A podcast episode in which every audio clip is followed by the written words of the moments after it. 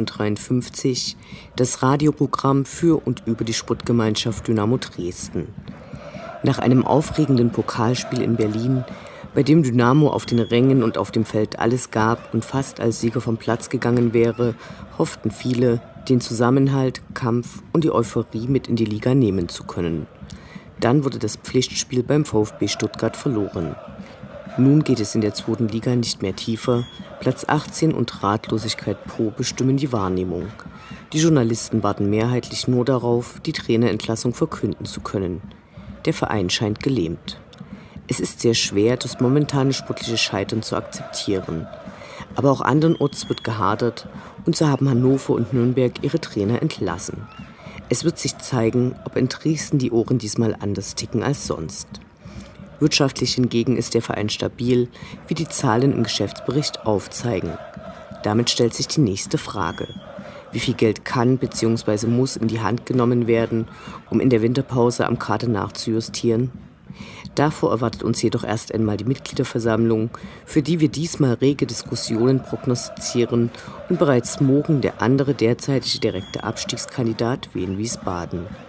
Zudem haben wir der Journalistin Sonja Riegel einige Fragen gestellt, die auch den Podcast Niemals Erste Liga zum SVW in Wiesbaden mitgestaltet. All dies und mehr jetzt in der 107. Ausgabe von Welle 1953. Mein Name ist Anne Vidal, Sputtfrei. Der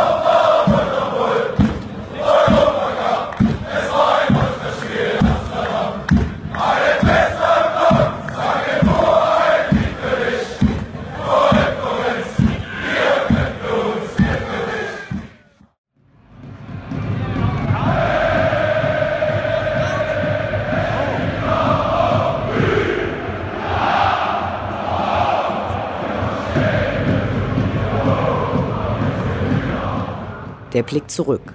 Was ist passiert? Was war großartig? Was hätte nicht geschehen dürfen? Infos zu den absolvierten Liga- und Pokalspielen.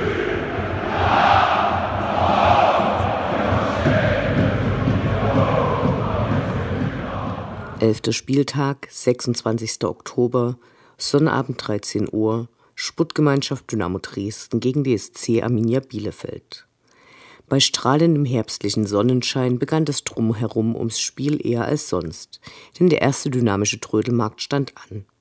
Viele Dynamo-Fans hatten unterschiedlichste Devotionalien gespendet, deren Erlös den 58 Leuten, die im Zusammenhang mit Karlsruhe verfahren haben, zugutekommen soll.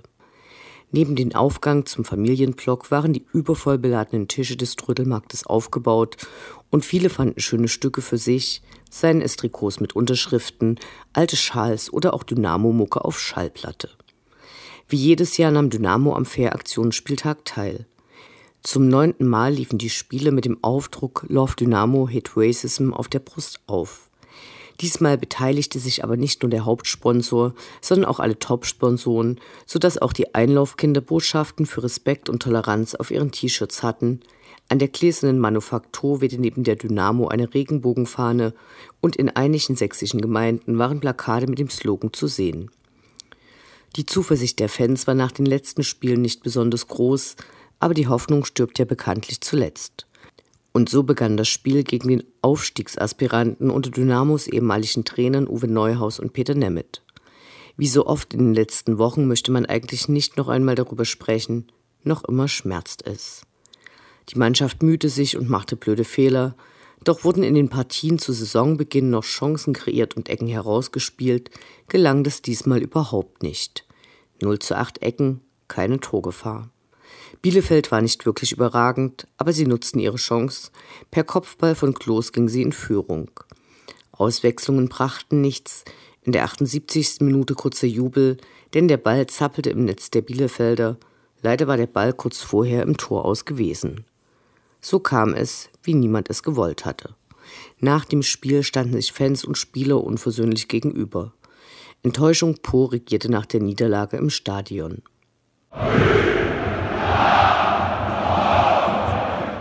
Zweite Runde DFB-Pokal, 30. Oktober, Mittwoch 20.45 Uhr, Hertha BSC gegen die Sportgemeinschaft Dynamo Dresden. Trabis wie auf dem eigens für das von vielen als Spiel des Jahres angesehene aufgelegte Shirt sahen wir auf dem Weg nach Berlin nicht, aber eine Invasion der Sachsen. Kurz vor dem 30. Jahrestag des Mauerfalls machten sich mehr als 30.000 Dynamo-Fans im Westteil der Hauptstadt auf den Weg zum Olympiastadion. Die Zufahrtswege waren von Gelbgewandeten verstopft, zwei Bierausschenke vor dem Stadion verdoppelten ihren Jahresumsatz. Am Einlass waren längere Wartezeiten angesagt, die Kontrollen dann aber ungewöhnlich lasch. Streng wurden nur die Zugänge zu den einzelnen Blöcken über die Eintrittskarten kontrolliert. In Berlin gibt es in den Toiletten ältere Ladies, die aufpassen, dass sich jeder hinterher die Hände wäscht, nicht nur Ordner davor wie sonst so oft. Im Stadion zeigte sich dann, dass die Dynamo-Fans wirklich eine Hälfte des Stadions eingenommen hatten. Der Zeugwart der Mannschaft hatte das Motto Alle in Gelb besonders wirklich genommen und auch die gelben Hosen rausgelegt, was einige als schlechtes Omen werteten. Das Unterhaltungsprogramm mit DJ muss als unterdurchschnittlich gewertet werden, aber dann ging es endlich los, zunächst vor allem auf den Rängen. Über dem Marathontor wurde langsam auf einem feinen Gerüst ein großes Dynamo-Logo nach unten aufgezogen. Links und rechts davon wurde an den Oberrängen der Schriftzug Yellow Madness aufgehängt und Pyro abgebrannt, als ob es keinen Morgen gäbe. Während die meisten Stadionsprecher in solchen Situationen pflichtgemäß darauf hinweisen, dass es verboten ist, ging Berlin einen Schritt weiter. Nicht nur deren Stadionsprecher bat geradezu flehentlich und sprach ausdauernd über die krassen Gefahren. Die Polizei Berlin wies auf Twitter darauf hin, dass man Anzeige erstatten könne, wenn, Zitat, sie nach dem Zünden von Pyro Verbrennungen, Beschädigungen sowie Reizungen ihrer Augen und Atemwege verspüren. Zitat Ende. Auf dem Spielfeld hatten derweil die Schwarz-Gelben die Wünsche der Dynamo-Fans erhört und kämpften und kurz vor Ende der ersten Halbzeit schoss Musa Kone nach einem Pass von Alexander Jeremejew den Führungstreffer. Doppelspitze Ole, Riesenjubel. Nach der Pause gab es leider schnell den Ausgleich und kurz vor Ende der regulären Spielzeit faulte Niklas Kreuzer im Strafraum. Hertha bekam den Strafstoß. Doch Dynamo kämpfte weiter. Kurz danach wurde Musa Kone von den Beinen geholt und Patrick Ebert verwandelte den Elfmeter. Ausgleich, Verlängerung, hier ging noch was. Auf den Rängen waren wieder alle wach und gaben sich trotz audiophiler Schwierigkeiten durch Hall und Verzögerungen allergrößte Mühe. Marco Hartmann bediente Lukas Stor und in der 108. Minute stand es 3 zu 2. Und alle rasteten aus. Die Bank, die Trainer, die Spieler, die Fans. So einen schönen Jubel hatte es lange nicht gegeben. Die Futterungen nach dem sofortigen Abpfiff wurden leider nicht erhöht, stattdessen eine überlange Nachspielzeit der Verlängerung aufgerufen, dann wieder ein saublöder Patzer und statt dem erbetenen Wunder das Elfmeterschießen. Kevin Proll, der in seiner letzten Drittligasaison bei Groß Aspach als Elfmeterkiller bekannt wurde, konnte leider keinen der Bälle parieren. Hinterher wurde bekannt, dass bei ihm eine Gehirnerschütterung diagnostiziert worden war. Ohne Not hatte ihn Ibisevic gegen den Kopf getreten. Arschloch egal. Am Ende wunderten sich viele, warum einige der neuen Dynamo-Spieler zum Elfmeterpunkt traten, anstelle zum Beispiel des Kapitäns, aber sei es drum. Dynamo hatte gegen einen ziemlich schwach auftretenden Erstligisten mithalten und fast gewinnen können. Die Bilder von den gelben Rängen wurden auch international gewürdigt. Die Fans applaudierten der Mannschaft und für diesen Abend war der schlimme Liga-Alltag vergessen. Am Ausgang wurden dann noch die Pfandbecher für die Sammelaktion des Soko Dynamo gespendet. Nicht wenige der Dynamo-Fans, die ihre Autos an den empfohlenen Plätzen geparkt hatten, mussten hinterher noch eine stundenlange Odyssee auf sich nehmen, weil die versprochenen Sonderbahnen gar nicht fuhren. Nicht nur der Bierkonsum, auch die Taxientgelte dieser Nacht wurden durch die sächsische Invasion nach oben geschraubt. Im nächsten Jahr kann dann Dynamo erneut versuchen, sich für den Europapokal zu qualifizieren. Zwölfter Spieltag, 3. November, Sonntag 13.30 Uhr, VfB Stuttgart gegen die Sportgemeinschaft Dynamo Dresden. Würde es gelingen, den Schwung und die Euphorie aus Berlin in den Ligaalltag mitzunehmen? Berlin ist nicht Stuttgart und so fanden sich knapp 4000 Dynamo-Fans ein, viele von ihnen mit Wohnsitz in der näheren Umgebung der Spielstätte. Schlecht ging es los. Schon in der dritten Minute ging Stuttgart in Führung. Dynamo war unsanft auf dem Boden der Realität gelandet und setzte fast nahtlos an die vorherigen Ligaspiele an. Trotz Doppelspitze ging nicht viel. Noch dreimal landete der Ball im Tor der Dresdner, zweimal wurde auf Abseits entschieden. Nach einer katastrophalen Halbzeit wurde es dann besser. Und diesmal unterstützte der Videoassistent Dynamo. Musa Kone war gefault worden und versenkte sicher den Strafstoß. Anstatt nach dem Anschlusstreffer nachzulegen, gelang den Schwaben das 3 zu 1. Am Gästeblock wurde die rote Laterne aufgehängt und nach dem Spiel hielten sich Applaus und wüste Beschimpfungen die Waage. Bei schlechter Laune sind sich die Fans nicht einig, ob man jetzt direkt für den Abstieg in die dritte Liga planen muss oder das Feld doch von hinten aufgerollt wird. Noch ein historisches Detail am Rande der Begegnung für euch. Der VfB spielte in seiner Geschichte mehrmals mit gelb-schwarzen Trikots, besonders häufig in der Saison 1963-64. Zur Erlangung der Lizenz für die damals neu eingeführte Bundesliga brauchte man eine Flutlichtanlage. Selbige wurde von der Stadt Stuttgart fast über Nacht errichtet und ermöglichte so erst die Teilnahme des VfB an der Bundesliga. Aus Dankbarkeit an die Stadt wurden Trikots in deren Wappenfarben hergestellt und im Laufe der Jahre immer wieder getragen. Unendlich sind die Weiten des Universums der Sputtgemeinschaft Dynamo Dresden. Alles rund um die SGD.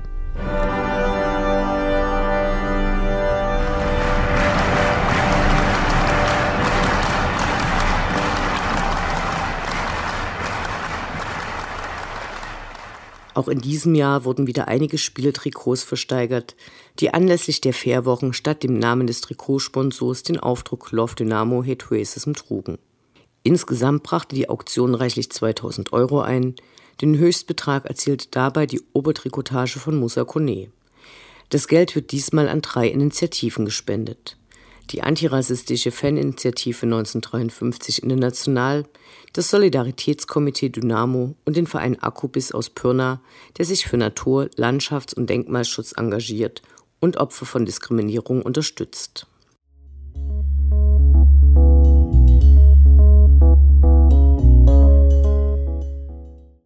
Am nächsten Mittwoch, dem 13. November, wird ab 19 Uhr im Stadion eine Buchvorstellung stattfinden.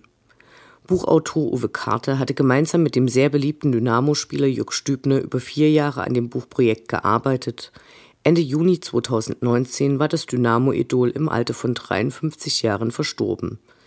Für die Präsentation des Werkes Stübner, Popstar wie der Wilden, haben sich einige ehemalige Dynamo-Spieler und Trainer angekündigt. Moderiert wird die Veranstaltung vom langjährigen Vereinsmitglied und MDR-Journalisten Andreas Fritsch. Für Dynamo-Mitglieder, die sich vorab angemeldet haben, ist der Eintritt kostenlos. Tickets für Nichtmitglieder kosten 5 Euro.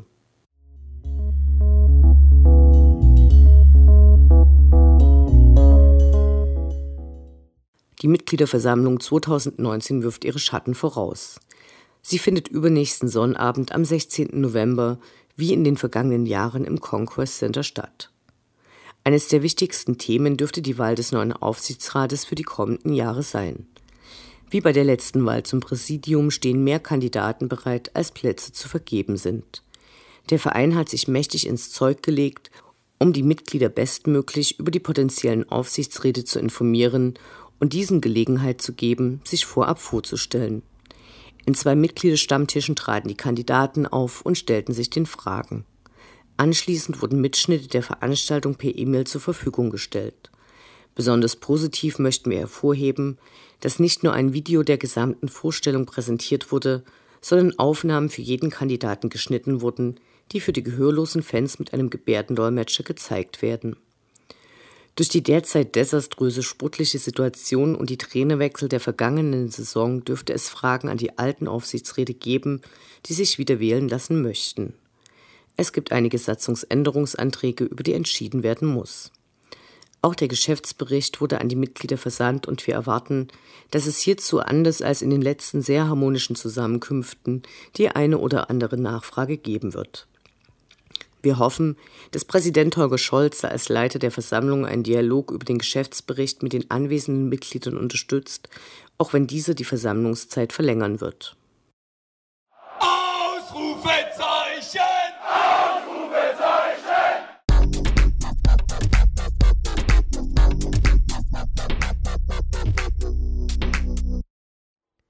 Der Blick nach vorn.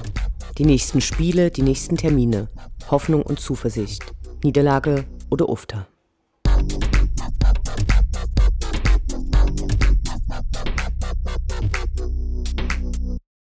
Dreizehnter Spieltag, 8. November, Freitag 18.30 Uhr, Sputtgemeinschaft Dynamo Dresden gegen SVW in Wiesbaden.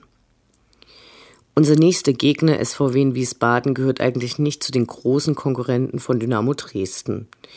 Nun aber hat der Drittliga-Aufsteiger die rote Laterne an Dynamo abgegeben. Zeit für uns, eine Expertin zu befragen. Sonja Riegel arbeitet für den Hessischen Rundfunk und gestaltet mit zwei Freunden den monatlichen Podcast Niemals Erste Liga, in dem es um den SVW in Wiesbaden und manchmal, ihre Worte, nicht unsere, auch um Fußball geht.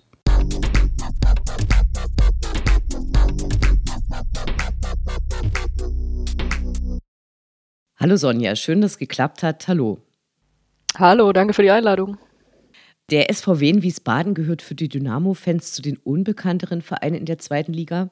Am Freitag kommt es nun zum ersten Duell zwischen beiden in unserer Liga. Bisher gab es nur Drittligaspiele gegeneinander. Leider befinden sich beide Clubs auf Augenhöhe am Schluss der Tabelle wieder und im Erfolgsfall für Dynamo ist maximal ein Platztausch zu erreichen. Wie sieht bei euch der bisherige Saisonverlauf aus? Ja, der hatte eigentlich einen äh, klaren Knacks, der dann zum Positiven ging. Also die ersten sieben Spiele konntest du eigentlich mehr oder weniger komplett wegwerfen mit einem Punkt. Und jetzt die letzten fünf Spiele äh, ungeschlagen, neun Punkte. Und da waren immerhin auch äh, Stuttgart und der HSV als Gegner dabei. Also ist eigentlich, wenn man so die, den Saisonverlauf betrachtet, äh, geht es gerade sozusagen nach oben. Bei euch ist es ja eher das Gegenteil. Leider. Wien Wiesbaden ist ja gerade erst in die zweite Liga aufgestiegen. Gab es da einen großen Umbruch oder seid ihr mit einer eingespielten Mannschaft in die zweite Liga gegangen? Also eigentlich äh, gab es überhaupt keinen großen Umbruch. Es wurden natürlich so an, an ein paar Stellen äh, Spieler ausgetauscht, manche sind gegangen, manche gekommen, aber so das grobe Gerüst ist auf jeden Fall geblieben aus der Aufstiegsmannschaft. Das war auch so eins der Probleme, die es so am Anfang der Saison gab, fand ich. Äh, weil keine oder nur sehr wenige gestandene Spieler geholt wurden. Also Benedikt Röcker war eigentlich so der Einzige, der wirklich mit Zweitliga-Erfahrung kam. Der hatte dann noch ein bisschen Verletzungspech, konnte sich auch nicht so reinspielen. Man hat den zweiten Torwart aus der Drittligasaison zum ersten Torwart für die Zweitligasaison gemacht. Auch sehr mutig, hat auch nicht so richtig geklappt. Also der Umbruch war dann doch sehr klein und wahrscheinlich zu klein im Nachhinein. Welche Chancen rechnest du dir für Wien Wiesbaden für Freitagabend aus? Na, ich glaube, was zu, was zu holen, da, das, damit kann man schon äh, rechnen oder kann das schon hoffen, denke ich. Äh, Gerade weil ich glaube, die letzten fünf Spiele waren bei euch die, die nicht gut liefen. Und äh, also jetzt aus so einer ungeschlagenen Serie zu kommen, das, da kommt man natürlich immer ein bisschen mit mehr Selbstvertrauen. Und du weißt jetzt zum ersten Mal, kannst du auch mal einen Gegner in der Tabelle ein bisschen distanzieren. Also nachdem jetzt äh, die rote Laterne sehr lange in Wiesbaden war, bis zum, äh, jetzt bis zum Wochenende, kann man jetzt auch mal an der Tabelle endlich sehen, dass, dass eben kleiner Aufschwung da ist. Und das kann man weitertragen. Ja, natürlich. Also, äh, wie viele Zuschauer erwartet ihr? Ich habe irgendwie was von 23.000 oder so gehört. Also, ich glaube, es sind bisher 21.000 äh, oder 22.000 Karten verkauft. Also, es ist nicht ausverkauft. Wien Wiesbaden wird wahrscheinlich nicht so viele Fans mitbringen. Ja, von gehört ungefähr 100 aber das, man, damit musst du erstmal klarkommen mit, mit so einer Wucht im Stadion dann auch, mit sehr lauten Fans. Äh, du kannst, kannst du natürlich auch für dich nutzen und kannst die irgendwie ruhig spielen. Also Möglichkeiten sehe ich da schon. Okay, äh, lass uns kurz ein bisschen auf die Geschichte blicken. Lange Zeit war bei Wien Wiesbaden Amateurfußball angesagt und vor 30 Jahren gelang der Sprung in die vierte Liga. Und äh, die vergangenen 22 Spielzeiten spielt der Verein, abgesehen von den beiden Zweitligajahren, drittklassig. Äh, wie ist dieser Höhenflug für den kleinen Verein gelungen? Ich würde es gar nicht unbedingt als Höhenflug bezeichnen, sondern eher so eine Art konstante Entwicklung einfach. Also es hatte eigentlich so richtig angefangen damit, dass äh, 1979 ist Heinz Hahnkammer da eingestiegen. Das ist der Britta-Gründer, diese Firma, nach der auch das Stadion benannt ist. Die ist äh, ansässig auch in Wien-Taunusstein. Und dann, äh, da ging es ja eigentlich so stetig dann bergauf. Und ich würde schon sagen, so vom Niveau, vom Potenzial und so ist es eigentlich zwischen zweite Liga eher unten oder in der dritten Liga eher weit oben, ist es schon so, das, wo der SVW hingehört. Im Moment jedenfalls. Kannst du uns etwas zu den äh, Fans des Vereins erzählen? Gibt es da Strukturen oder Gruppen, die besonders wichtig sind? Es sind auf jeden Fall nicht so viele. Das darf man sich ja auch immer öfter mal anhören, so, ne? Und ich glaube, der aktuelle Schnitt daheim sind es, glaube ich, auch immer noch äh, 18. In der, in der Zuschauertabelle. Das wird sich vermutlich auch nicht ändern. Natürlich auch so ein bisschen dem Umbau geschuldet, aber es sind, glaube ich, nur so gut 5000 jetzt als Schnitt.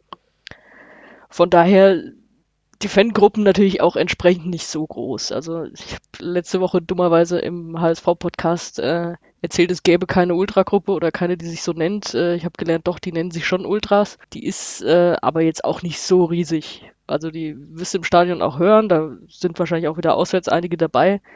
Aber das ist halt nicht zu vergleichen mit, weiß ich nicht, 30.000, die unter der Woche nach Berlin fahren für ein Pokalspiel. Ist alles, alles dann doch sehr klein, überschaubar. Was auswärts eigentlich immer ganz nett ist, weil wenn man da mit äh, 100 Leuten kommt, wird man doch freundlicher behandelt, als wenn man irgendwie mit deutlich mehr kommt und dann so in Gruppen so hin und her geschubst wird und wie auch immer. Wirst du eigentlich zum Spiel nach Dresden kommen? Nee, werde ich nicht. Dieses Mal bin ich nicht dabei. Ich äh, war aber tatsächlich schon mal da, wenn auch nicht im SVBW. Aber ich bin so Groundhopperin, gucke mir gerne verschiedene Stadien an und äh, war ja auch schon mal in Dresden tatsächlich. Gibt es deiner Meinung nach etwas, was wir unbedingt über den SVW in Wiesbaden wissen sollten? Ach, da gibt es sehr viel. Und das erzählen wir natürlich alles in unserem Podcast, um da mal ein bisschen Werbung zu machen. Äh, Niemals erste Liga heißt der. Da steckt auch schon was drin, was man über den SVW wissen äh, könnte. Zwar, dass wir nie erste Liga gespielt haben und dass wir vielleicht den Podcast auflösen müssen, wenn es jemals dazu kommen sollte. Da haben wir auch ein bisschen Angst, aber äh, aktuell auf die Tabelle geschaut, muss man da jetzt nicht so viel Angst haben. Ähm, ja, was muss man noch wissen? Also was man ganz äh, akut äh, vielleicht wissen kann, weil es vielleicht auch für Freitag nochmal ein Thema wird. Beim letzten Spiel stand der Torwarttrainer im Kader, weil es so viele verletzte Torhüter gab, dass äh, von fünf, die unter Vertrag stehen, nur noch einer fit war. Und der Torwarttrainer, gut, äh, Majan Petkovic selbst äh, lange auch aktiv als Torhüter, ist jetzt auch erst 40, also stellen da jetzt nicht das Maskottchen ins Tor, aber ähm, ist ja schon durchaus bemerkenswert. Also habe ich jetzt noch nicht so oft gehört, dass das passiert. Okay, hat sich die Situation dort entspannt? Also äh, bringt, bringt äh, Wien Wiesbaden den richtigen Torhüter wieder mit? Ja, das ist noch nicht ganz sicher. Also es war heute jetzt schon PK vor dem Spiel, aber äh, sie hatten noch nicht wieder das Training mit der vollen Kapelle, weil sie auch erst Sonntag gespielt haben. Ich hoffe, dass Heinz Lindner wieder fit ist. Das ist ja, der wurde ja geholt. Also zu dem, was ich am Anfang gesagt habe, dass der Kader so ein bisschen falsch geplant war, haben sie ja nachgebessert. Haben ja unter anderem Heinz Lindner auch geholt fürs Tor. Ich hoffe jetzt, dass der wieder, wieder fit wird. Dann würde sich das auch äh, dementsprechend entspannen. Stefan Eigner ist gesperrt. Das äh, dürftet ihr, glaube ich, aufatmen. Nee, und äh, was ich noch erwähnen muss, sonst kriege ich Ärger von den beiden Jungs, mit denen ich den Podcast noch mache. Ähm, alles, was man so unbedingt wissen sollte oder kuriose Geschichten, gibt es auch bald ein Buch dazu. Das hat äh, der Gunnar, unser Podcastman, äh, stehblock.de äh, mitgeschrieben, zusammen mit einem Kollegen vom Kicker. Das sind diese äh, 111 Gründe, den SVW in Wiesbaden zu lieben. Gibt es ja, glaube ich, von so ziemlich jedem Verein. Von, von sehr vielen. Also von Dynamo Dresden ist es, glaube ich, vor drei oder vier Jahren veröffentlicht worden. Genau, und das kommt jetzt dann, ich glaube, Anfang Dezember auch. Und ansonsten alles, alles was äh, witzig rund um den Verein ist, erzählen wir dann natürlich im Podcast auch. Dann äh, vielen Dank, Sonja. Ich hoffe natürlich, dass äh, der SVW in Wiesbaden nicht gewinnt, aber vielen Dank fürs Gespräch. Sehr gerne. Danke für die Einladung.